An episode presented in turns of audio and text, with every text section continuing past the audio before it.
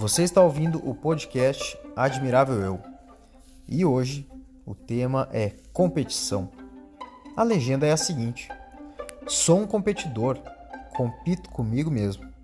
Mas se você me desafiar, descobrirá que não sou um adversário fraco, nem para mim, nem serei para você.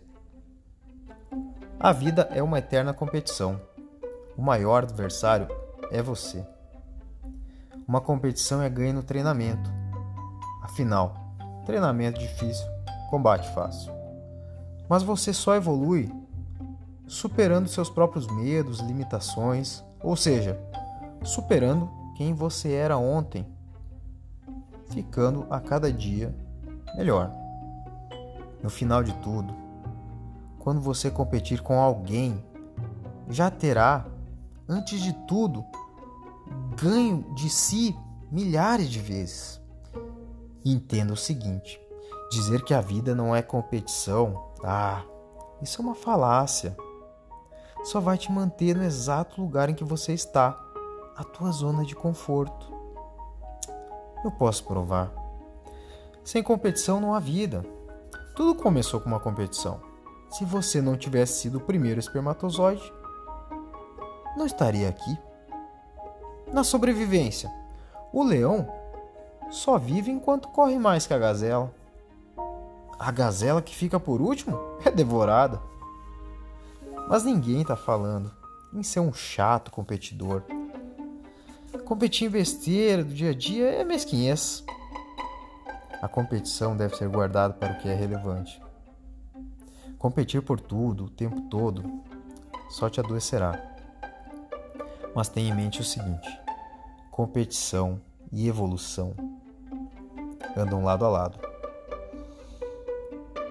Você só conseguirá entrar para a faculdade se passar no vestibular.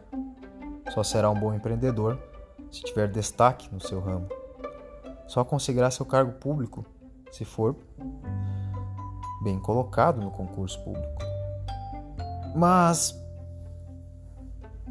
para que competidor você está perdendo quando não acorda cedo? Quando não coloca o despertador para a hora certa? Quando desliga o despertador? Quando chega atrasado? Quando se alimenta mal? Quando não se exercita? Quem está competindo contigo nesse momento?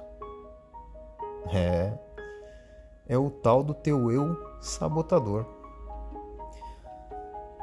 E há competições relevantes na vida que dependem só de nós. Por exemplo, passar no exame da autoescola. Nesse caso, você não compete com ninguém. O Estado quer saber se você pode sair às ruas sem oferecer risco, perigo aos demais. Você vai ter que passar por uma prova para que seja admitido que você ande pelas ruas com seu carro. E do que adianta culpar a prova, o professor, o sistema, o método? Esse discurso é coisa de perdedor. O vencedor corrige seus erros adapta-se, evolui e conquista. Pare de ver provas, testes como coisas ruins. Veja como algo natural, uma parte da sua vida. São uma oportunidade de melhora. Provas, testes, competições são platôs. Platôs são etapas da nossa vida que, depois de superadas, nos tornam algo melhor, nos elevam. Então tenha em mente o seguinte: a maior competição é contra o teu eu sabotador. Se você vencer dele repetidas vezes, será imparável, será admirável.